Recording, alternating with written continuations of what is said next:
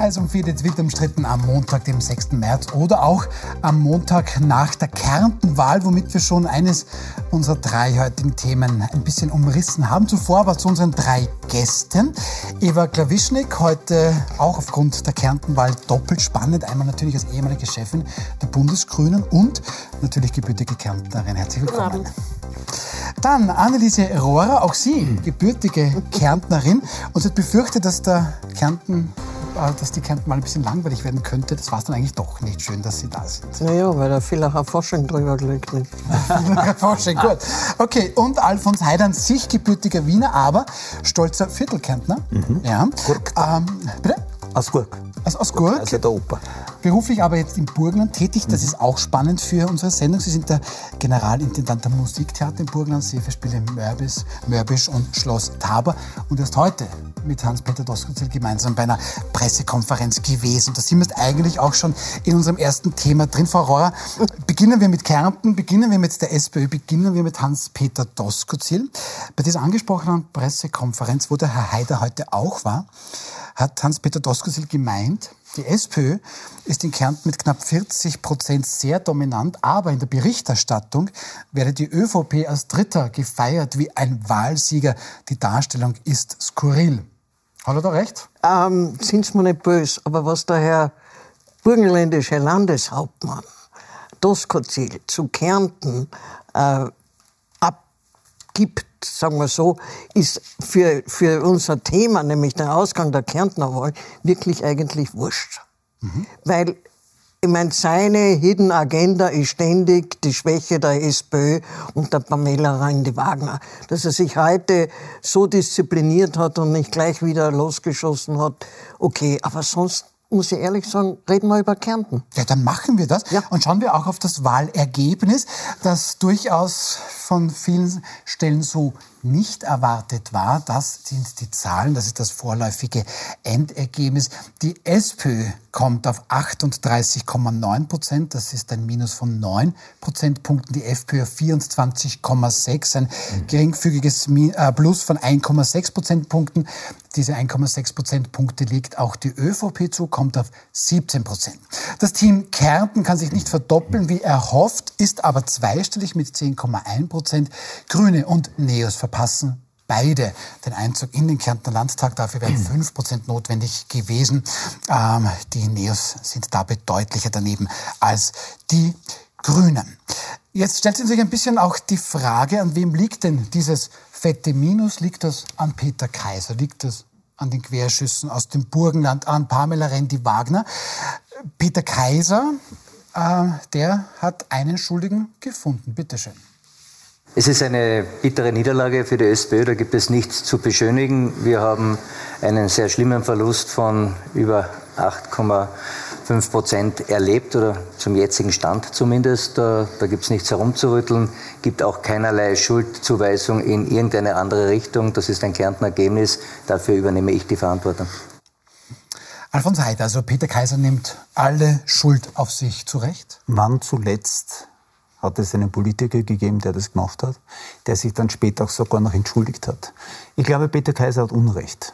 Ich glaube, dass Peter Kaiser, das liegt nicht an ihm, weil sonst wäre er 50 Prozent vorne bei der Direktwahl. Das kann nicht sein. Und ich glaube, dass halt die Regierungsparteien, das merken wir überall jetzt bei den letzten Wahlen, massiv verlieren, weil diese berühmten fünf Säulen, Krieg, Pandemie, Angst, Energie, Inflation einfach schwer von den Bundesländern aus zu bekämpfen ist. Und ich glaube, dass da schon ein, ein Trend mitverantwortet wird, den der Peter Kaiser auch mit zu verantworten hatte und dass deshalb dort diese 9 Prozent dann auch zustande gekommen sind. Das ist aber, meine persönliche Meinung. Mhm.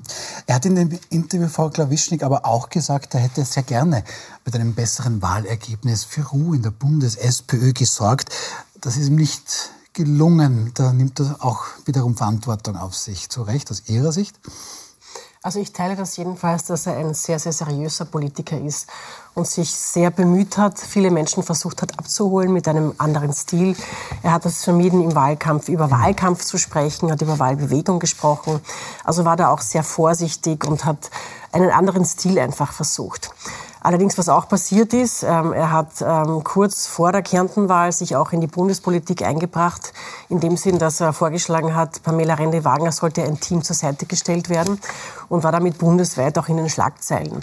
Ob ihm das jetzt geholfen hat, ähm, ich glaube nicht. Also ich glaube, diesen Streit dann noch von seiner Seite zu befeuern und das auch von seiner Seite auch noch direkt anzusprechen, hat ihm im Wahlkampf sicher nicht geholfen. Also er hätte sich da wirklich massiv abgrenzen sollen, seine Leistungen in den Vordergrund stellen und da gibt es viele. Er ist mittlerweile zehn Jahre Landeshauptmann in Kärnten, hat viele Dinge auch befriedet ähm, wäre wahrscheinlich der, der, der klügere Weg gewesen. Mhm. Ja. Ich meine, das war eine spontane Reaktion, glaube ich, damals. Das ist passiert.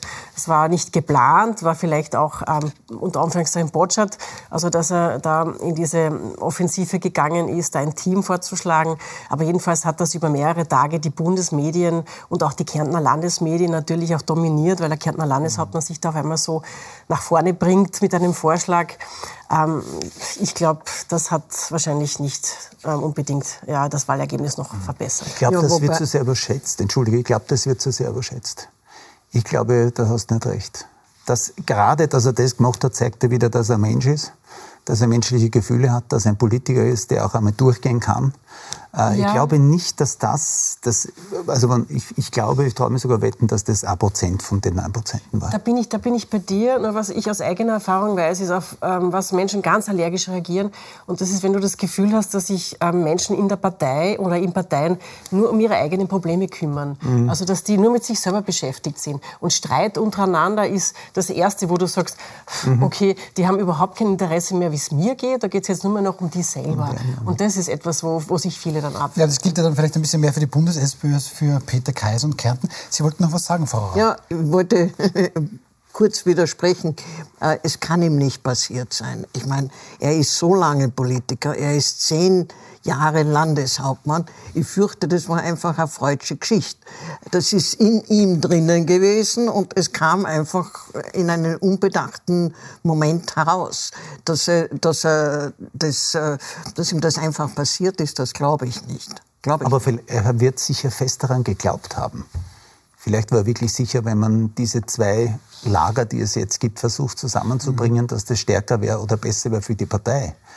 Ich kann mir schon vorstellen, dass er das persönlich auch geglaubt hat und noch immer glaubt. Aber warum bringt er sich dann trotzdem ein? Es ist ein Kärntner Landtagswahlkampf. Das hat auch ja, aber weil es nur drei rote Hochburgen gibt. Das ist Wien, das ist Burgenland und Kärnten. Mhm. Und äh, das sind die drei roten Hochburgen und vielleicht hat er sich gedacht, er kann damit etwas auslösen, er kann etwas verändern. Aber man muss schon sagen, ich meine, seine Reaktion und seine, die Übernahme der Verantwortung, Großartig. das ist schon exemplarisch. Gentleman. Da können einige ja. sich was abschauen. Aber aus allen Parteien. Aber wir haben, wir haben in, in, interessanterweise jetzt noch nichts als Ursache jetzt in der Bundespartei gesehen. Frau Rohrer, einmal die Frage, bringt ihm das überhaupt was, so Gentleman zu sein? Und könnte da nicht auch Peter Kaiser sich fast ein bisschen mhm. beklagen? Weil er könnte ja auch sagen, sitzt ihr in Wien habt den Laden nicht so ganz im Griff. Das zahlt jetzt leider auch auf mein Wahlergebnis ein. Das ist mhm. einfach falsch aus meiner Kenntnis heraus. Mhm. Den Kärntnern ist das, Wurscht. was in Wien passiert, relativ ja. gleichgültig. Das sieht man ja auch an der ÖVP. Wieso hat die ÖVP ihre grandiosen 1,5 Prozent dazu 1, gewonnen? Prozent bitte? 1,6 Prozent dazu gewonnen. Die hätten, so wie wir alle fälschlich gedacht haben, eigentlich verlieren müssen aufgrund der Situation in, in, äh, in der Bundes-ÖVP. Und ich glaube nicht, dass das, äh, oder bin überzeugt, dass das äh, Ergebnis für Herrn Kaiser irgendwas mit dem Streit auf Bundesebene zu tun hat. Ich glaube eher, mhm. es ist so diese Fortsetzung der, der Wahl gegen die Landeshauptleute. Mhm. Ich meine, das ist jetzt mhm. die dritte. Wir werden sehen, wie, wie Salzburg ausgeht. Wenn Haslauer nicht verliert, heißt das, dass diese Argumentation nicht zählt, dass das gegen, äh, gegen die Regierenden ist. Äh, das, das wird man sehen. Und ich glaube auch, dass äh, ähm, Leute gedacht haben, also okay, er bleibt eh vorne. Mhm. Äh, und ich lese aus dem Ergebnis heraus, dass die Kärntner, indem sie die ÖVP vor, vor der Auflösung gerettet haben, dass die mit der Regierungsform der letzten fünf Jahre relativ mhm. zufrieden sind. Mhm. Minus eben dem Trend, dass man das Establishment irgendwie abstaut. Über die ÖVP müssen wir dann ohnehin noch sprechen. Bleiben wir bitte noch bei der SPÖ und bei diesen Konsequenzen. Das haben ja dann auch viele Beobachterinnen und Beobachter gesagt. Das ist quasi der Schicksalswahl auch für die Randy Wagner. Ähm, es, hat, na, es hat wenige Stunden gebraucht und schon wird da wieder intensiv diskutiert. Ähm, bringen wir es doch auf den Punkt. Wie geht es da jetzt weiter? War es das jetzt für Randy Wagner? Ähm, kommt jetzt Hans-Peter Doskozil oder wabert das Ding halt weiter, wie es jetzt eigentlich schon seit zwei, drei Jahren weiter wabert? Ich nehme fest an, dass nach Salzburg das entschieden sein wird und es zu einer Entscheidung kommt. Das glaube ich ganz fest persönlich. Weil die äh, Aber nicht Sozialdemokraten vorher. vorher nicht, weil sie jetzt noch fair sein wollen bei dieser letzten Wahl den Kollegen in, in Salzburg gegenüber. Und das finde ich auch als richtig. Ja, aber es ist schon interessant. Ich meine, was bedeutet das Ergebnis für Kärnten? Das ist uns jetzt weniger wichtig, als was bedeutet das für die Randy Wagner? Ich meine, ich, ich verstehe recht. ich verstehe die, die äh, unmutigen Sozialisten, die sagen, es kann doch nicht sein, dass jedes Interview, jedes Gespräch dort endet. Wird Randy Wagner oder wird sie nicht? Das ist Also aber ich das kann nur aus, Problem auch. aus eigener Erfahrung sagen, ich habe elf Landtagswahlen hintereinander gewonnen. Zwar nicht auf hohem Niveau, aber immer gewonnen. Es gab immer Zugewinne. Und trotzdem gab es dann nach jeder Landtagswahl Diskussionen, ob die Parteispitze jetzt noch ähm, das bringt, was man halt braucht. Das ist offensichtlich ein Automatismus, der irgendwie gegeben ist. Ich möchte aber noch einen anderen Gedanken zu Kärnten noch anfügen. Ich habe in irgendeiner Form ein dumpfes Gefühl, dass ähm, es noch eine Vergangenheitsbewältigung geben muss, die Corona betrifft. Also dass es da ähm, noch Menschen gibt, die sehr viel nachtragender sind, als man das glaubt, ähm, die die Corona-Maßnahmen, die in Kärnten natürlich auch von der Landespolitik vertreten werden mussten, natürlich auch von einem Landeshauptmann, der auch ganz stark hinter den Maßnahmen und auch den Vorschlägen von Randy Wagner gestanden ist, der sich da auch sehr exponiert hat. Also man war dann ja auch pro Impfpflicht, Absolut, auch von Seiten ja. der SPÖ. Plus, der plus dem Kardinalfehler mit den gelben Richtig, äh, das hat zwar nicht- für nicht geimpft. Das hat nicht lange gedauert. Kaiser vorgeschlagen hat, nicht Aber ich glaube, ja. dass das auch noch mitgewirkt hat, weil genau diese Personengruppe, so wie ich es wahrnehme, auch über E-Mails und Kontakte, die sind sehr nachtragend. Also die haben sich das sehr, sehr gut gemerkt und haben eine persönliche Diskriminierungserfahrung offensichtlich. Mhm. Und das ist doch eine Gruppe, die man ähm, da nicht außer Acht lassen darf, die offensichtlich jetzt auch ein bisschen so einen Denkzettel ähm, verabreicht, sowohl in Niederösterreich als auch in Kärnten. Aber die Wahl hat auch gezeigt, dass zum Beispiel äh, der blaue Messias äh, doch nicht so zieht, offensichtlich. Welcher von den zwei? Der Erwin Anger oder der Herbert Kickl? Herr Kickel, nein, so, in dem Fall wirklich der Obwohl, die Kickl. sind, die sind schon auf einem hohen Niveau in Kärnten. Also, Sie das haben ja schon eine blühende Fantasie, den Kickl als Messias zu Ich bezeichnen. bin Kabarettist, ich bin auch Unterhalter. Aber ich, ich, haben, Sie, haben Sie auch diesen strengen Blick von Frau Rohrer gesehen Ja, ähm, beim man Thema? Ja, ein bisschen schon, ich fürchte mich schon. Aber ich habe jetzt noch eine Chance. Ich versucht habe, mich aus der, aus der Umklammerung herauszuwinden. Ähm, ganz ehrlich, die reden jetzt mal alle zunächst miteinander. Ja, das haben alle gestern gesagt. Und die West-SPÖ aus Vorarlberg und Tirol, die schießt da bereits heftig Richtung Ost- Osten, Richtung Doskozil. Da sagt die Vorsitzende der SPÖ Vorarlberg, Gabriele Sprickler-Falschlunger, ähm, über Hans-Peter Doskozil, Zitat, der ist nicht manns genug, er versteckt sich im Jetzt muss hat ich nicht der die Courage. völlig recht geben. Und, na Moment. Jetzt reden wir Und schon wieder dann- über Osten Nein, es ist und nur- Doskozil Ja, und nicht nein, über die aber Wahl. es Es, geht um Kärnten. Also irgendwie machen wir genau das, was ununterbrochen jetzt dem Doskozil vorgeworfen wird. Wir starten in eine Sendung und reden schon jetzt äh, 20 Prozent wieder über Doskozil und den Osten. Wir reden nicht über die EFPÖ in, in, in Kärnten, wir reden nicht über die Absplitterpartei, sondern wir sind schon wieder, wir haben, das wissen wir eh schon alle, jetzt fangen wir Na, wieder aber an. es ist schon Na, interessant. Die Frage ist ja, ich zitiere, ich zitiere, so erstens, wir sprechen, Sie haben vollkommen recht, wir müssen über diese Dinge sprechen, das tun wir, keine Sorge. Gut. Passiert in dieser Sendung einmal. mein Und dann Lieber- zitiere ich, ja, die SPÖ-Chefin von Vorarlberg vertritt wie viel Prozent? Zehn oder Frau Rohr, nicht. rufen, Ich mein, rufen Sie den Vorarlberg an. Ich sage nur, dass die Dame gegen den Ja, Doskozil schießt. aber wir müssen Heute ja dann auch die. Tiroler Vorsitzende Yildirim, die meint auch, der müsse jetzt demokratische... Ähm, Tiroler? Yildirim heißt die Entschuldigung, Vorsitzende. Und die meint jetzt, ähm, Doskozil müsse die demokratischen Entscheidungen akzeptieren. Das sage ja nicht ich. Nein, aber Ja, wir warum geben? Leuten, der, Ja? Kohl, der Andreas Kohl würde sagen, in, in dem Fall, wenn nicht Gender, die siebte Zwergin von links. Ja? Ja. Wir geben Leuten ein Gewicht, das sie in der Partei nicht haben. Ja, aber das ist jetzt Ausdruck auch von einem, unter Anführungszeichen, auch einem Machtkampf. Also die Partei trennt Schön, sich wenn hier mich wenigstens einer verteidigt. Sehen Sie, nun bitte, ja. Eine verteidigt. Ja. Also es, es, es, es ist bemerkenswert, dass da jetzt auf der einen Seite auf einmal aus Vorarlberg, aus Tirol und auf der anderen Seite Stimmen laut werden. Und ich, ich, ich, ich verstehe das total. Wir, wir sollten über Kärnten und über die Zukunft auch reden. Aber es sind auch bundespolitische Konsequenzen für die SPÖ jetzt unausweichlich. Ja. Also, wahrscheinlich werden sie erst nach den Salzburger Wahlen eintreten. Ich war immer eine Vertreterin der These, dass Randy Wagner ähm, unglaubliche Steherqualitäten hat. Sie hat gesagt, ich will bleiben, ich will Spitzenkandidatin werden. Aber mittlerweile zweifle ich auch, ob sie das auch noch wirklich durchhalten kann. Mhm. Weil mit solchen Länderparteiverlusten kannst du nur mit Eisenkugeln in einen Bundeswahlkampf gehen. Das ist wahnsinnig Das ist ja noch ein ganz anderes Problem in Wirklichkeit. Es gibt so viele, kennen auch ein paar Sie auch sicher, in der SPÖ, die die Meinung des Herrn Landeshauptmannes vertreten, aber es nicht zugeben. Mhm. Und die intern schießen. Mhm. Und immer wieder redet man nur, der große Kampf zwischen dem Burgenländer und der Randy Wagner. Das ist nicht mehr der Kampf derer. Mhm. Und ich finde jemanden, der korrekt oder wirklich dazu steht und das offen sagt, und egal auch wie oft und mit welchen Mitteln, ist mir lieber als drei, vier Kollegen in der Partei, die es nicht tun, aber intern tun. Aber es hat ja interne Prozesse gegeben, wo sich ganz ja. viele hinter Sie gestellt haben. Dann war das irgendwie fake oder nicht ernst gemeint, diese ganzen Aber, Es funktioniert ja. halt nicht. Ich glaube nicht, dass es dieses Problem geben würde, wenn sich äh, alle gleichmäßig von der Frau Rendi Wagner angesprochen fühlen würden. Wenn ja, die wirklich so überzeugend wäre, dann könnte der Doskozzi machen, was er will. Also ich glaube schon, dass das auch vielleicht, das wird ein, ich, ich kenne sie leider viel zu wenig, ja, das ist eine sehr sympathische, angenehme Frau. Äh, ich bin ja kein Politiker, steht mir auch nicht zu, das zu beurteilen, aber ich habe schon ein bisschen den Eindruck, dass selbst in der SPÖ viele einfach nicht damit umgehen können, noch immer nicht damit umgehen können. Und die hat natürlich bitte am Anfang, aber jetzt, wir reden jetzt über die SPÖ, erinnert euch bitte an die jahrelangen, wo man schon, die Kabarettisten wussten ja nicht mehr, was machen sollten, wie oft die ÖVP ihre Parteiobmänner gewechselt haben. Und zwar jährlich. Ja, na, das war, noch. Oder noch, ja.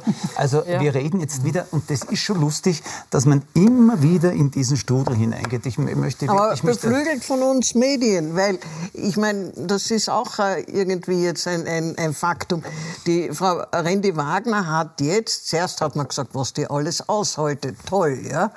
Äh, und jetzt hat sie aber das Image der Sesselkleberin, aber auch von uns ständig mhm. in die Diskussion gebracht. Mhm. Wie lange wollen sie noch auf den Sessel kleben?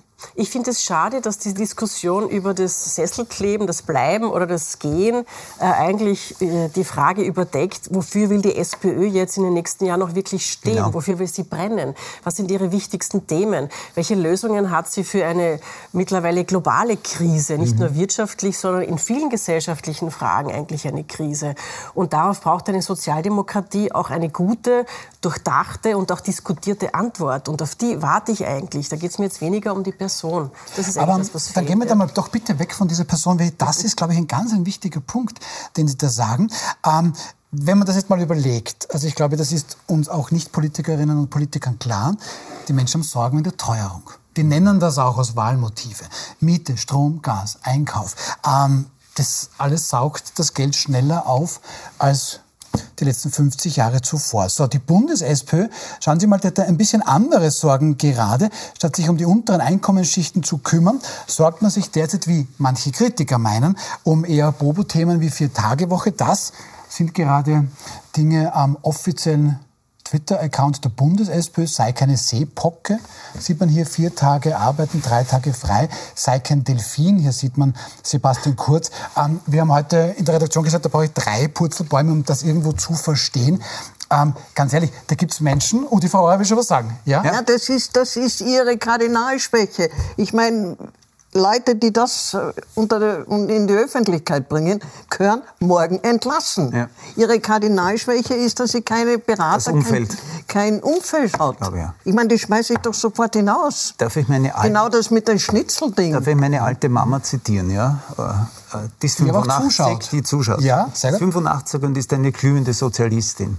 Und die hat mir jetzt vor ein paar Tagen gesagt, weißt du, was so schlimm ist, Burli? Ich weiß nicht mehr wirklich, wer in meiner Partei wofür steht. Ja, mhm. ja. Und dann habe ich, gedacht, hab ich da auf einmal mir gedacht, oh ja, eigentlich, äh, du hast das richtig gesagt, äh, das ist ein Thema, das ist doch aufgelegt für die äh, Sozialisten oder Sozialdemokratie, einfach kein Geld im Geldbörsel, nicht? Mhm. Und dann lese ich der Delfin. Also, das ich verstehe ich auch nicht. Es ist Also ist das schon ein bisschen ein Thema, dass einfach sehr viele Menschen jetzt wirklich die Sorge haben, dass die mehr Geld brauchen und das vielleicht ein bisschen weniger arbeiten nicht so prioritär zu sehen ist. Ich meine, man kann auch das Thema Vier-Tage-Woche ähm, als modernes Thema auch ähm, aufbereiten. Da geht es um die Frage Neuverteilung von Arbeitszeit. Ist, ist auch eine wesentliche Frage. Aber so wie das da jetzt dargestellt Mhm. ist, ich meine, das war jetzt von der Redaktion auch sicher sehr überspitzt herausgegriffen. es ist- nein, ich vermute, ist- dass es da auch was nein. noch Seriöseres gibt. Ich hoffe zumindest. Nein, es gibt sei kein Kocher. Nein, nein, Um okay, hier, danke, ja, ja, okay, ich bin so. Also wir haben nicht dass- mal die schlimmsten Sachen genommen. Okay, Und mhm. aktuell gibt es dann auch ein, ein Video von, von einem jungen Herrn, der erklärt, wie toll die Vier-Tage-Woche ist. Du musst Ja, dann aber wirklich war schon lange au- suchen, ja. damit du Themen findest, die uns jetzt wirklich bewegen. Teuerung. Aber das war schon auch immer auch ein Thema der Sozialdemokratie. Arbeitszeitverkürzung bei Lohnausgleich, Ja, aber eine jetzt, Neuverteilung der Arbeitszeit. Wo ich mir die Miete nicht leisten kann? Ja, ich, das- ich bin bei Ihnen. Ich, ich möchte nur nicht immer so bösartig sein und das alles jetzt gleich verdammen, obwohl natürlich. das könnte man jetzt in Grund und Boden natürlich ähm, ver, verkritisieren. Ja, aber das ja, ich passiert bin doch- freundlich. Ja. Das passiert doch den Parteien Gott sei Dank ununterbrochen. Denkt an das wunderbare Gesangsbuch der ÖVP. Ne? Das hat doch jahrelang, wo es gesessen sind und die Minister gesungen haben, miteinander gespielt haben. Das Gesangsbuch der ÖVP. Das war, glaube ich, Schüssel und Gera. Ja, genau, Schüssel und Gera. Also solche Sachen passieren. Aber jetzt in der ja. Situation Mhm, ja. ist so etwas natürlich schon komisch, nicht? Und das ist sicherlich nicht die Schuld der Frau Rendi Wagner. Es ist vielleicht ihre Schuld, dass sie, wie Sie sagen, nicht aufrahmt und sagt, wir brauchen neue Leute. Das kann ich auch nicht beurteilen. Ich sitze ja nicht damit dort. ich, jetzt, damit ich jetzt auch Aber solche Kampagnen gehen auch immer über den Schreibtisch einer Parteivorsitzenden. Also ich kann mir das nicht vorstellen, dass Kampagnen und Gelder, die da ausgegeben werden, ähm, dass sie das nicht weiß. Wenn nicht, wäre es Also, tragisch. Können Sie mir freundlicherweise aber- nur das ja. mit dem Delfin erklären? Das habe ich jetzt nicht verstanden. Ja, wir können es gerne nochmal einblenden. Na, bitte nicht, aber Na, wir ich haben alle länger verstanden. gebraucht, um es ein bisschen Ja. zu verstehen. Es gab ja dann diese Umfrage, die lanciert worden sein soll, wonach Tiervergleich. gefragt wurde. Ah, wer genau? Tiervergleich. Und Sebastian Kurz soll damals seinerzeit quasi als Delfin bezeichnet worden sein. Und das Und wäre jetzt der Scherz, sei kein oder was, Delfin. Na, das, das wissen wir nicht. Aber in dieser Umfrage Eine damals... Umfrage, wo Ich weiß schon, aber... Tiere, Spitzenkandidaten. Ja, ja, aber schon Tiere- oder- was war, was war das zweite, zweite rote Balken? ja, Also- sei keine Seepocke. das ist Nein, nein, das andere. Der Delfin und was war er noch? Das würde mich Was er auch noch für ein Tier war? Ja. Oder meinen Sie Bundeskanzler? Oder Nein, was er noch für ein Tier war als war Bundeskanzler. noch ein anderes Tier auch? Nein, ich glaube, nur ich glaube, er war nur Delfin. Er war nur Delfin. Ja, ja. Nein, das ist absurd. Also das, Außerdem, das ist, wer bitte in der, in der Öffentlichkeit unter den äh, Wählern außer uns ja, äh, erinnert sich, was die Seebocke, wie, wo die Seebocke daherkommen ist, in der Diplomarbeit der Frau Aschbacher. Ich wollte gerade sagen, ich habe lange gebraucht, um das genau, das war der... nein, das habe ich auch ja, ja, vergessen. Ja, vergessen. Das habe ich auch vergessen. Ja, ja. Okay, also, hat ein wirkliches Gedächtnis. Möchte eine, Lanze für den, sind, möchte eine Lanze für den Delfin brechen, bitte. Ja? Das sind die ich- ich intelligentesten, charmantesten und Kurz oder nettesten. für den Delfin? Für den wirklichen, es für ist den Flipper. es ist auch, glaube ich, immer, Sie kennen sich im Kunstbereich besser, man sagt an der Stelle immer, für die Produktion sind keine Tiere zu Schaden gekommen, auch keine Delfine, das können wir für uns sagen. Aber Frau Rohrer, ganz wichtig, ähm, jetzt haben wir hier ein bisschen geschaut, wie die Bundes-SPÖ kommuniziert. Sie haben mich vorher streng ermahnt, wir sollten über Kärnten gut, reden. Ja. Und nur ganz ehrlich, Peter Kaiser, der hatte seinen Plan K, der kann auch vorweisen, was er in zehn Jahren erreicht hat. Ähm, der hat doch all das, was wir jetzt der Bundes-SPÖ ein bisschen absprechen, aber der hat das doch. Ähm, der hat ein klares Wahlprogramm gehabt, wo man nachlesen konnte, ähm, was man da möchte. Und trotzdem hat er dann doch diese Niederlage eingefahren. Oder ist das jetzt einfach nur diese Mechanik, wo Sie gesagt haben, die Regierenden bekommen jetzt einfach den Zorn zu Das dazu, dann glaube ich wirklich ein Teil ist seine, seine Impfpolitik gewesen und ein dritter Teil wirklich auch die, die, ich meine, wie man das in Kärnten machen kann mit dem gelben Armband. Das, ich meine, das geht den Leuten hinein. Ja, das ist extrem Und das- belastend. ja, ja, ja. Das Also dann all das nicht, hat ja. zu dem Ergebnis äh, äh, nicht er selber und, und nicht, dass er äh, total verschwommene Politik macht, das kann Nein, man nicht sagen. Ja? Und die Tatsache, dass Dankbarkeit keine politische Aber- Kategorie ist. Aber man muss trotzdem sagen, es ist ein, ein, ein Niveau, ähm, von dem viele Parteien träumen. Ja, ich meine, wir sind knapp 40 Prozent. Ja, also das ist Ja, im aber Jahr nicht schön reden, 2023. Glawischnik. Ich rede es nicht Sonst schön. komme ich zu den Grünen, die mit Können wir gern- 0,2 Prozent äh, einen Zuwachs Ja, na, bin ich schwerst enttäuscht. Und ich meine, also unter meinen Zeiten hat Rolf Holub fast 13 Prozent gehabt. Aber, da, auch dahin kommen wir noch. Ihr Ja. läuft mir da heute immer weg. Es ist in Ordnung. Kann ich aber wir können nicht ja, ändern, ja. Aber na, dann machen wir das doch einfach. Ähm, lassen wir mal das Thema SPÖ gut sein. Schauen wir auf die anderen Parteien in Kärnten. Was da gestern als womöglich langweilig, vielleicht erwartbar beschrieben worden ist, das hat dann gleich mehrere Überraschungen gebracht. So etwa das Abschneiden der ÖVP. Schauen wir nochmal gemeinsam auf das Wahlergebnis. Also 1,6 Prozent sind da jetzt mehr geworden. Ähm, die ÖVP landet 17 Prozent. Ja, und das war jetzt der ganz große Wahlerfolg, der ganz große Sieg. Da gab es aber auch wirklich ehrliche Freude, haben wir gestern in Klagenfurt mhm. gesehen. Ähm, bei der ÖVP. Herr Heide, da rätselt man gleich zweimal, warum wurde dieser Erfolg ja. so nicht prognostiziert? Mhm. Beziehungsweise warum ist er überhaupt eingetreten? Ich, muss, ich muss es wieder menschlich erklären. Ich bin ja sehr oft durch meine äh, Aktivitäten für den ORF in Kärnten gewesen bis jetzt immer und habe sehr viele Freunde in Klagenfurt. Und da haben mir schon vor zwei, drei Wochen ein paar Leute gesagt, du wirst sehen, dass der äh, Schwarze den Flughafen so unterstützt, dass man uns den Flughafen nicht wegnimmt. Das tut uns wirklich weh, dass das wird mitspülen. Und jetzt lese ich heute auch in den Zeitungen, dass viele auch der Meinung jetzt sind, der Meinungsforscher nachher oder der Nachforschungen, dass der Flughafen zum Beispiel vielleicht dem Herrn an Prozent gebracht hat. Abgesehen davon war es ein frisches, junges Gesicht und er wirkt ja, einfach... frisch würde ich nicht reden. Naja, ja, also im Vergleich zu anderen schon. Nicht? Also wenn, ich darf jetzt keinen Namen sagen, aber der hat für, auf mich frisch gewirkt. Und der hat auch nicht so den abgelutschten Wahlkampf gemacht. Es gab immer die Menschenstraße mit Plakaten von ihm, mit Sprüchen drauf. Äh, es gab keine Großveranstaltungen. Vielleicht hat auch mitgespielt und das glaube ich wirklich dass man den Eindruck hatte, dass auch die schon aufgeben und glauben, es ist eh schon vorbei. Und dass dann auch der Kick, das ist heute schon gefallen, dass dann die Menschen sagen, na, wir müssen doch schauen, dass die ÖVP trotzdem weiterkommt und noch hinaufkommt. Und das war sicherlich auch nicht schlecht für ihn, dass die Meinungsforschung gesagt hat, das wissen wir doch immer. Jeder erfolgreiche Politiker sagt, na, sie haben eh schon gefunden, sagt, um Gottes Willen nur nicht zugeben. Es geht uns nicht gut. Und ich glaube, dass das schon bei der ÖVP mitgemacht hat. Und wenn eine Partei, ich verstehe schon die Freiheit, die die haben, nicht? Denen wurden 9 Prozent prognostiziert, also, und auf einmal haben sie 17,5 Prozent und stehen da. Also, das ist schon, äh, die Freude verstehe ich schon. Ich meine, eine Siegesfeier, ja, könnte man anders vorstellen, aber dass sie sich nicht halbiert haben, ist natürlich. Aber das Ergebnis äh, zeigt das äh, Debakel der Meinungsforschung. Ja oder die, die Verschleierung äh, der Leute, die befragt ja. werden. Auch mhm. das kennen wir aus Kärnten, ja. FPÖ Haider. Ähm, und es zeigt das Debakel der Medien. Und es zeigt wir sind alle hineingestolpert. Ja. Wir sind alle, haben hochgerechnet oder tief gerechnet von der Bundes-ÖVP. Mhm. Und auch diese, diese ständige, die wird es vielleicht auflösen, die gehen unter 10 Prozent. Ich wurde auch ständig gefragt, was ist mit der ÖVP? Kann die verschwinden? Ja, sie könnte verschwinden. Ja. Und das alles hat diesen, nein, wir wollen doch die Traditionspartei und ich glaube auch fest, nein, wir wollen doch die Koalition der letzten fünf Jahre. Und es zeigt, dass also, der Souverän noch immer der Wähler ist. Der Souverän hat ja, der hat ja entschieden. Ja, aber das, das der Souverän hat, nein, nein, der hat entschieden, dass der, das, und vielleicht sind die Kärntner doch noch, wir haben zwar den wunderbaren Spruch, Wien ist anders, aber bei Wahlen ist Kärnten immer anders. Aber Frau, Frau Klawischnik, da ist schon, ich möchte, möchte ein bisschen mitnehmen, auch was die Frau Rohrer sagt, auch in der, in der medialen Darstellung, weil da war es dann schon auch außerhalb der Kärntner Grenzen, ja, sind die denn wahnsinnig, was hat der denn da mit dem Flughafen, das scheint aber ein ganz wichtiges Thema für die Kärntnerinnen und Kärntner gewesen zu sein. Bringen Sie es uns nicht, Kärntnern, doch bitte ein bisschen näher. Ähm, was ist da das Thema und warum hat Herr Gruber hier offenbar die richtige ähm, Themensetzung gehabt. Ich meine, lokale Infrastruktur ist immer wichtig. Also das ist nachvollziehbar. Also niemand will, dass etwas zugesperrt wird, was seit Jahrzehnten dort irgendwie funktioniert hat. Das ist ganz logisch, glaube ich. Ähm, die Kostenstruktur und die Frage, ob das jetzt wirklich ausgelastet ist, das sind ja sehr komplexe Fragen, die kommen dann erst in zweiter Reihe. Er hat das aber sehr glaubwürdig vorgetragen in einem Kontext. Er hat gesprochen von der Stärkung des Wirtschaftsstandortes Kärntens. Ähm, er hat gesagt, er möchte, dass die jungen Leute im Land bleiben, dass sie Arbeitsplätze auch im Land finden das ist eine Achillesferse in Kärnten, weil so viele Junge weggehen. Mhm. Da, da, da, springen alle auf, wenn man sowas sagt. Also er hat das auch sehr gut eingebettet in ein Gesamtkonzept, finde ich. War nicht nur ein rein Infrastrukturprojekt jetzt vor der Haustür von Klagenfurt. Ja. Mhm.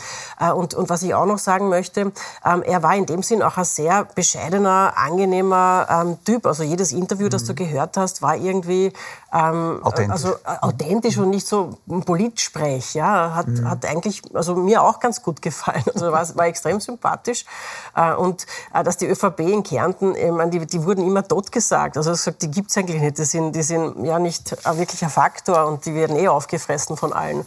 Ähm, aber das ist mit Sicherheit auch ein Grund, auch für die Bundes-ÖVP mal hinzuschauen, also wie man auch Politik machen kann. Mhm. Also ja, wie man nicht mit Sprechblasen und mit ähm, Message Control, sondern vielleicht mit ein bisschen ein Herz für, für die Leute. Jetzt kann man es auch sagen, einfacher macht, mit dem Herrn Gruber könnte man sogar ein Bier trinken gehen. Und ich sage gleich dazu, mit dem Kaiser würde ich gerne auf Urlaub fahren, damit das klar ist. Ja? ja. Also wirklich. Mhm. Na, aber dann schauen wir, okay, dann machen wir da mal einen kurzen Punkt und schauen wir, mit wem Sie oder was Sie mit Herrn Angerer theoretisch tun würden, beziehungsweise mit der Frau Hofglauer von den Grünen.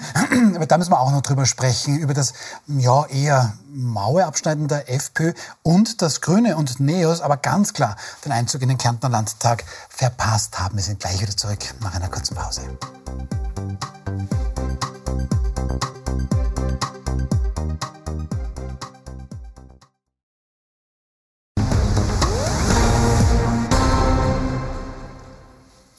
Willkommen zurück bei Wild umstritten. Ich musste da Frau Rohre in der Zwischenzeit versprechen, nichts mehr über Randy Wagner zu sagen. Mache ich nicht. Wir sind in Kärnten, da bleiben wir auch.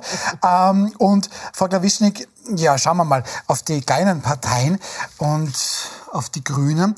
Die haben den Wiedereinzug in den Kärntner Landtag schon zum zweiten Mal in Folge verpasst. 5% hätte man gebraucht, 3,9 sind es geworden. Warum das denn?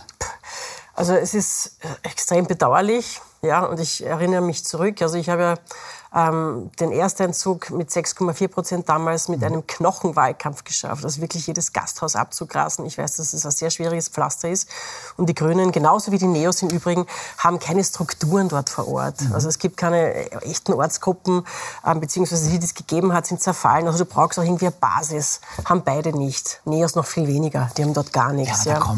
Aber es ist trotzdem, ich kann es ehrlich gesagt nicht erklären. Ich hätte mir erwartet, dass zumindest der Einzug wieder geschafft wird, weil 5 Prozent sollte man als Regierungspartei mit über 10 Prozent bei der letzten Nationalratswahl in irgendeiner Form hinkriegen. Ja? Also ist bedauerlich. Ich glaube ja. aber auch, dass bei sechs Parteien, nicht Loch jetzt, der Platz zu wenig wird auch bei den Printmedien, nicht?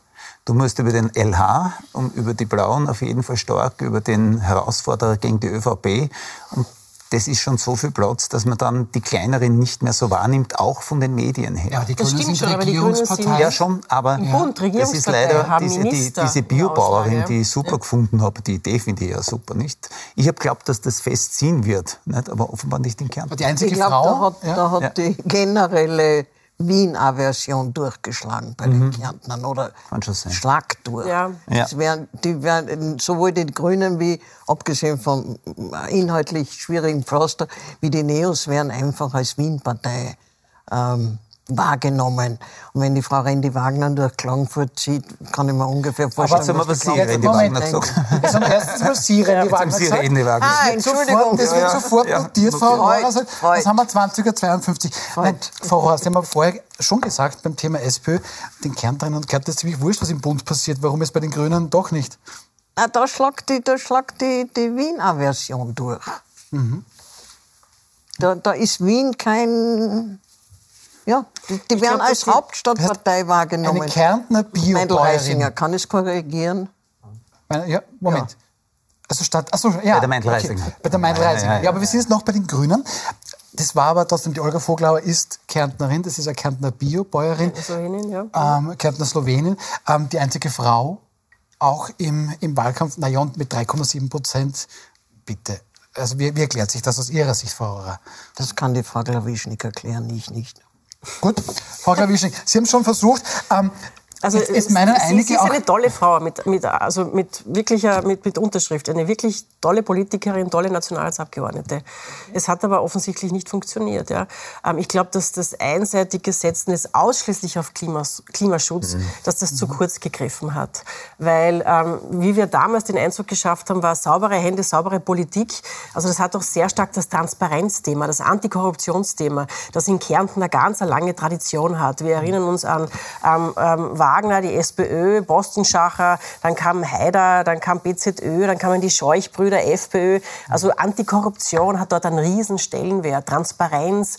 Äh, also das Thema hätte wahrscheinlich noch als zweites Thema gefehlt oder auch wahnsinnig genützt, hätte man das noch in den Vordergrund gestellt. Auch als Regierungspartei kann man auch einer Landesregierung auf die Finger schauen und für mhm. Transparenz und für Antikorruption sorgen. Mhm. Also das wäre vielleicht ein Rezept gewesen. Mhm. Herr Heide, dann ja, meinen es schon noch einige, dass die Grünen da vielleicht zu wenig, vielleicht falsch kommuniziert hätten, weil es eben nur auch um Klimaschutz ging. Ähm, das schreibt Peter Stoiber im Standard heute. Darunter heißt es dann aber schon auch von Userinnen und Usern, die meinen, na, ganz im Gegenteil, viele Leute verstehen, was die Grünen wollen, aber genau deswegen wählen sie sie nicht. Denken Sie, dass das schon ein bisschen Klimaschutz, ja, das ist klar, ein grünes Thema, ja. aber die Lösungen dafür, die möchte ich nicht immer von den Völlig Grünen. richtig. In der, wir sind alle für bessere Luft, sauberes mhm. Wasser, für alle Fische, die überleben, alle Kühe, die glücklich leben. Aber zwei Drittel aller Menschen sind dann erschrocken, wenn sie erfahren, was das dann kostet. Und mehr kostet, weil ja nicht die großen Konzerne das übernehmen und sollen, sondern der Endverbraucher. Mhm. Vielleicht, aber ich glaube, dass das da kein Grund gewesen sein kann. Das ist halt bei, das ist fehlgelaufen. Mir war diese, diese Biobauerin extrem sympathisch. Sie ist halt nicht der Prototyp, den man als Politikerin kennt. Und vielleicht hat das ein paar Menschen auch irgendwie abgehalten. Ähm, sie ist nicht das, wie man sich halt dann eine Landesrätin vorstellt. Und vielleicht äh, sind wir alle Gewohnheitstiere oder halt in Kärnten gibt es Gewohnheitstiere, die sich gedacht haben, na, also ich glaube nicht, dass das ein politischer Vertreter für mich ist. Das kann vielleicht auch sein. Ich glaube, dass, äh, also doch, äh, denke ich mir, dass die Grünen auch vor allem in Kärnten auch als Verbotspartei mhm. wahrgenommen ja. werden. Und da sind sie natürlich sehr sensibel auch mit dem Klimaschutz, weil sie eben vom Wintertourismus äh, leben mhm. und die Windräder auf, auf Goldeck und ähm, die Einstellung der, der Schneekanonen und so. Ich glaube schon, dass das auch eine Rolle gespielt hat. Einfach, sie sind das Image der Verbotspartei, vor allem da unten, wo es sowieso ein schwieriges Terrain ist, nicht losgeworden. Sind die Grünen also eine Verbotspartei, Frau Klawischnik? Das war immer eine Zuschreibung sozusagen der politischen politischen Naja, aber Autofahren, auf Urlaub fliegen, ähm, dann genau Tourismus, das sind schon Dinge... Das, das kann man aber intellektuell komplett umdrehen. Also ähm, ein Verbot ist für mich auch, wenn du Militärdienst ableisten musst, dann hast du das Verbot, ein Jahr eine Ausbildung zu machen. Also die Debatte, finde ich, ähm, sollte man nicht mehr führen. Äh, es geht, glaube ich, eher um die positiven Zukunftsvisionen. Und da kann ich schon auch nachvollziehen, was Sie gesagt haben, dass das für manche ähm, noch nicht so folgbar ist. Ähm, also während in vielen Ländern ähm, Windräder auf, auf auf, den Bergen komplett akzeptiert sind, ähm, ist der Kärnten vielleicht noch eine Spur anders. Die Infrastruktur im öffentlichen Verkehr ist immer noch ziemlich schlecht. Mhm. Ähm, also das mit dem Auto ist immer noch ein Riesenthema. Also vor allem der ganze Bereich Oberkärnten, das ist der größte Bezirk Österreichs. Also ohne Auto bist du ziemlich aufgeschmissen. Mhm. Du hast dann immer auch noch Tage, wo wahnsinnig viel Schnee fällt. Ja? Also, mhm. ähm, also das kann man sich in Ostösterreich gar nicht mehr so vorstellen. Aber meine Mama ist regelmäßig eingeschneit. Also die kommt dann gar nicht mehr raus aus ihrem Haus. Das ist ja, über eineinhalb Tage oder zweieinhalb Tage ähm, und ist dann alleine. Ja. Also das, es ist schon ähm, noch ein bisschen eine andere Realität, ähm, die vielleicht aus der Klagenfurt und Wien Wahlkampfperspektive zu wenig abgebildet worden ist. Ja. Aber noch einmal, die, die Spitzenkandidatin hat sich wahnsinnig bemüht und es gab in Kärnten ja schon auch große Wahlerfolge. Also die, die Basis wäre eigentlich da. Das waren fast 13 Prozent, also mit Rolf Holub mhm. Ähm, als Landesrat. Mhm. Also da war eine Riesenbewegung, die für Sauberkeit gesorgt hat, die mal das Land auch ein bisschen aus der anderen Seite umgedreht hat. Wo sind denn dann diese erfolgreichen Grünen alle hin? Also, also, das dürfen Sie mich jetzt auch nicht fragen, aber ähm, die Basis hat es gegeben und ähm, ich hoffe, dass es das nächste Mal gelingt, weil es ist natürlich immer ein Verlust, wenn kleine kontrollierende Parteien nicht in einem Landtag vertreten sind. Die anderen Themen nur zu erdrückend, glaube ich wirklich. Das auch, ja. Das Achten, wie viel verliert die FPÖ an den Bürgermeister von Spital an der Trau. Das Achten wird, der 40 wird der Vierer stehen für den Kaiser. Mhm. Äh, wir haben über das ganz Schlimmes noch nicht geredet, nämlich wenn es wirklich passiert und äh, Peter Kaiser nicht der nächste Landeshauptmann von Kärnten wird. Das wäre eine Katastrophe. Was aber eher das glaube ich, ja. das naja, glaube ich, können es Sie nicht argumentieren. Gegeben. Das kann auch Ihr neuer Liebling äh, Gruber nicht argumentieren. Mein der, der, der also da durch die Lande gezogen ist, wie, wie toll die fünf Jahre waren und wie gut er mit dem Kaiser. Wer soll denn bitte Landeshauptmann werden? Der Herr Köfer? Der Herr Angerer? Na, wenn Sie sich der Herr Gruber? Ich meine, man kann heutzutage nichts Naja. ausschließen. Ich meine, in Kärnten Wir haben hat es wirklich schon unter- alles gegeben. Ja, okay. Die Kärntner Aber sind in- das auf sehr flexibel. Also wir Dritter gehabt, wurde ne? Landeshauptmann, alles hat es dort schon Wir gegeben. haben schon einen Dritten Also gehabt, der Bundeskanzler war. Das Wolfgang Schüssel und, Ja, und ich glaube, Kärnten Christoph Zernato war das in, sehr schön, ja. in, in Na gut, aber Kärnten. die Zernato-Situation kannst du nicht vergleichen. Das, das Ja. stimmt. Also ich glaube auch, dass es sehr, sehr unwahrscheinlich ist. Ganz ausgeschlossen ist es nicht. Aber- es wird jetzt, ähm, Ja, die ÖVP möchte natürlich jetzt den Preis sehr nach oben schrauben. Die wollen jetzt inhaltlich sehr viel mehr, weil sie dazu gewonnen haben. Die haben jetzt wieder Selbstbewusstsein. Die werden jetzt in den Verhandlungen relativ stark auftreten. Äh, und ähm, die Frage, ob sie dann das kriegen, was sie wollen, ob dann wieder diese große Koalition Aber zustande kommt. über oder über eine Partei müssen wir halt noch sprechen, weil das die zweitgrößte jetzt auch sein wird im Kärntner Landtag. Wir sprechen natürlich von der FPÖ. Also die hat sich 24,6 Prozent geholt und das scheint es schon auch zu sein. Sie haben es auch schon ein bisschen angesprochen hier in der Runde. Ein Großteil der Stimmen stammt von Impfskeptikern. Herr Haider, das einzige wirkliche Zugpferd der Blauen? Ich glaube schon, vor allem das wichtigste Zugpferd der Blauen. Das glaube ich schon. Ich glaube, dass Herr, äh, Herr Kickl natürlich auch, obwohl er Kärntner ist, glaube ich, schon noch eine Wiener Punzierung hat natürlich. Ne? Das ist halt der Bundespolitiker. Vielleicht ist das der Grund, warum Herr Kickl nicht so zieht. Ich habe nämlich auch geglaubt, mit, dem, mit der Tatsache, dass der so oft eingebracht wird in diesem Wahlkampf, habe ich mir gedacht, ui, das wird dann schon ein deutliches Ergebnis werden. Ich habe, also das war für mich die große Überraschung, dass die FPÖ nur bei 24 gestoppt hat. Aber Kickl wurde ähm, sehr umjubelt von seinen Mhm. Parteianhängern, also ungewöhnlich herzlich auch. Aber da stimme ich jedenfalls zu. Also dieses Gesellige und dieses Angreifbare, was den Kärntner oder die Kärntnerin jetzt im Klischee, sage ich jetzt einmal, ein bisschen ausmacht oder haben, das, das hat er eigentlich nicht. Nicht, nein. Also er ist, er ist ein distanzierter Mensch. Du hast nicht das Gefühl, dass du ihn irgendwie fassen kannst. Mhm. Also da gab es mit Sicherheit auch eine Barriere. Gut, dann lassen wir mit Kärnten gut sein, außer Sie wollen noch was zur FPÖ sagen. Aber nein. Zum Erwin Angerer auch nicht. Nein, überhaupt Auch nicht. Der ist Bürgermeister in Mühldorf mit 1000 Einwohnern und das soll er angeblich ganz gut machen, höre ich aus Kärnten. Na? Ja. Schon. Na bitte. Gibt auch Blaue, die im Amt bleiben nicht? und das gut machen. Okay, dann schauen wir zu unserem abschließenden Thema.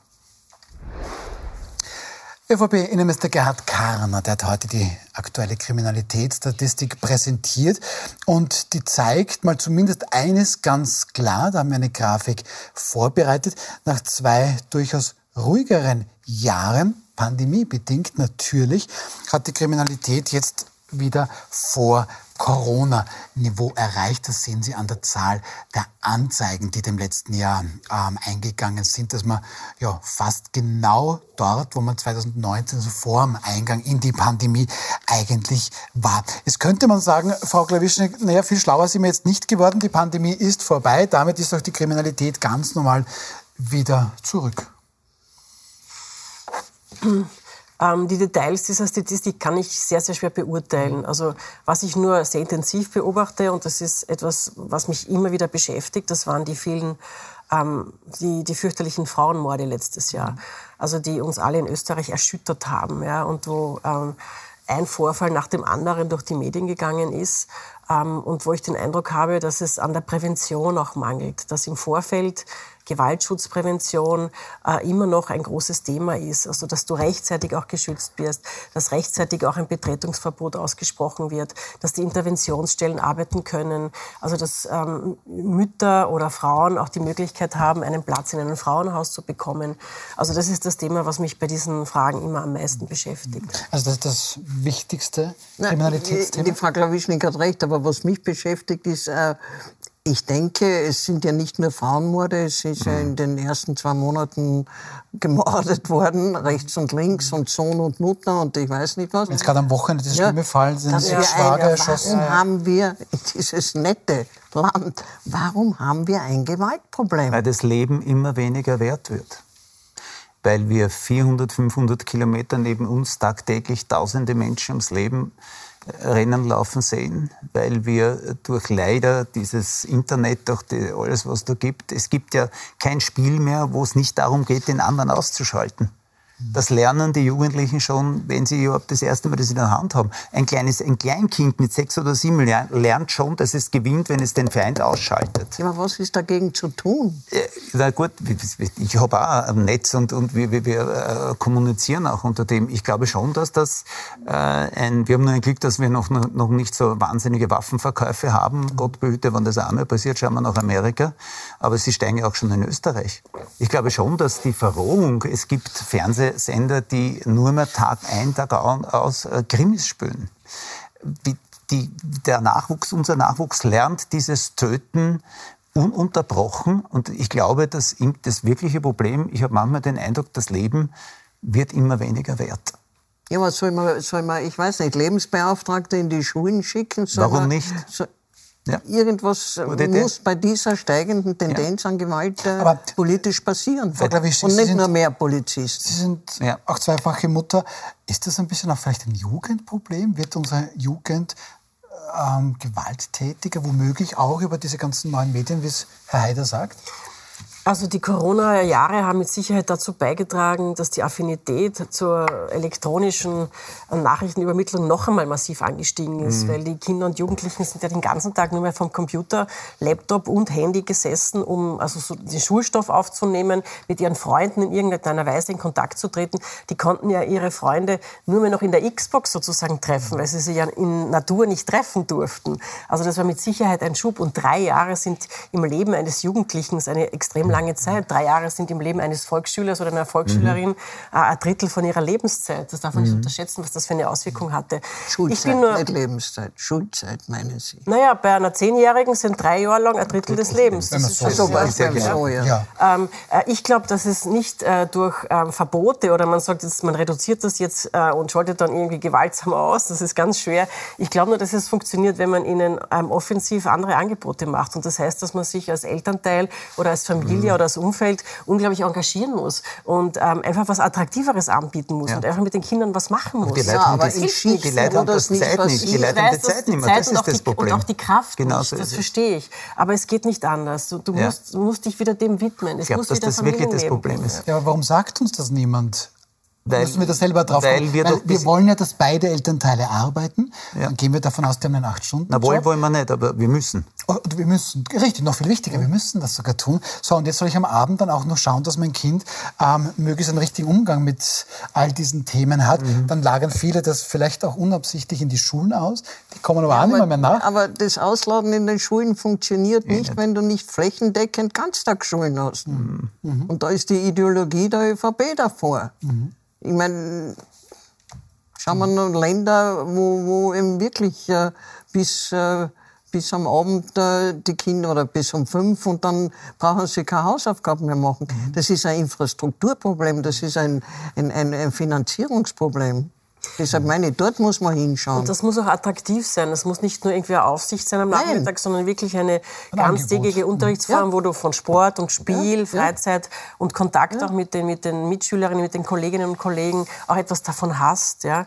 Aber es führt trotzdem nichts herum, dass man sich auch trotzdem engagieren muss. Es ist mhm. wahnsinnig bequem, ein Kind einfach vor einen Laptop zu setzen. Und ich sehe das oft im Supermarkt, also dass, dass, dass ähm, teilweise Mütter ihren teilweise noch Kleinkindern das Handy in den Kinderwagen legen und die schauen dann rein, damit das irgendwie abgelenkt ist und nicht irgendwie schreit.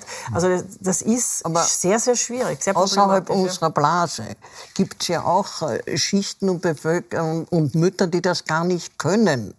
Naja, eh es keine Zeit dazu haben. Da, da, muss irgendwer einspringen, wenn uns das was wert ist. Ja. Das, das stimmt, ja. Also ich habe zumindest in der Corona-Zeit, wir haben wahnsinnig viel gemeinsam gekocht. Ich habe das Glück, sehr engagierte Schwiegereltern zu haben. Ähm, das ist natürlich dann auch ein Asset, wenn du im Familienverband dann ähm, eine andere Generation noch hast, die dann das, das auch teilweise übernimmt, dann einmal die Fahrten übernimmt, Fußball spielen geht, kocht, Torte macht für einen Geburtstag, was auch immer, ja. Ähm, also ich glaube, ohne den Familienverband geht es nicht. Man kann schon vieles delegieren in die ganztägigen Schulformen, in eine sehr ähm, qualitative, hochwertige Betreuung, aber man muss trotzdem sich engagieren. Aber da möchte ich noch mal zurück, weil Herr Heide das schon sehr gut herausgearbeitet hat. Das sind natürlich auch die ganzen Spielsachen natürlich. anders, wo ich jetzt schon lerne, ich kann ja ganz schnell jemanden ja, mobben in der Klasse über diverse Gruppen. Mhm. Das geht ja gut. Ich kann auf TikTok, gibt es Gewaltvideos, da kann ich mich zeigen, wie stark ich bin. Ähm, machen wir dazu wenig als Gesellschaft? Nachdem ich ein Schauspieler bin und auch Künstler bin, wir nehmen den Kindern jede Chance, noch eine Fantasie zu entwickeln. Es jetzt kommen mit der Wetterkleider schreien der alte Heider, komme ich zum Buch. Wann kriegt, wie kriegt man denn heute noch Kinder zum Bücherlesen? Außer, glaube ich, die, die sexuellen Vorlieben des Harry Potter, das, die, als Teenager, dass sie es dann lesen. Die kriegen dieses blöde Kastel hingelegt mit vier Jahren und das ist ihre Fantasie, das ist ihre Welt. Du kannst, in diesem Kastel brauchst du keine Fantasie mehr. Es wird ja derartig perfekt. Ich habe das jetzt erlebt bei einem fünfjährigen Buben, wo mir schlecht, wo ich Angst gekriegt habe. Ein Tagesablauf einer kleinen Prinzessin und du hast, der hat einfach nur mehr reagiert mit fünf Jahren. Ich habe das blöde Kastel nicht einmal aufgeregt. Ja? Wir, verlieren, wir verlieren die Fantasie. Die, die, die Jungen, die Menschen von morgen verlieren ganz die Fantasie. Und ich nehme da noch etwas mit, eben auch vielleicht den Respekt vor einer anderen, einem anderen. Ich lasse es mal so stehen, muss mich leider schon bedanken. Das war eine wunderbare Sendung. Vielen herzlichen Dank an Sie drei für Ihren Besuch und fürs Diskutieren. Ähm, und an Sie habe ich noch einen ganz wertvollen Hinweis. Wir sind sehr, sehr stolz, dass wir bei der aktuellen Romy-Wahl gleich mit diesen beiden großartigen Kolleginnen vertreten sind. Das ist Puls 24 Chronik-Chefreporterin Magdalena Punz und Puls 24 News-Anchor Thomas Mord. Da würden wir sehr suchen. Wenn Sie die beiden auch so gerne wollen wie wir, dann bitte voten Sie doch für sie. Wenn Sie das tun, vielen herzlichen Dank. Danke fürs Zuschauen. Wir sehen uns am Mittwoch wieder in Wild umstritten, 20.15 Uhr.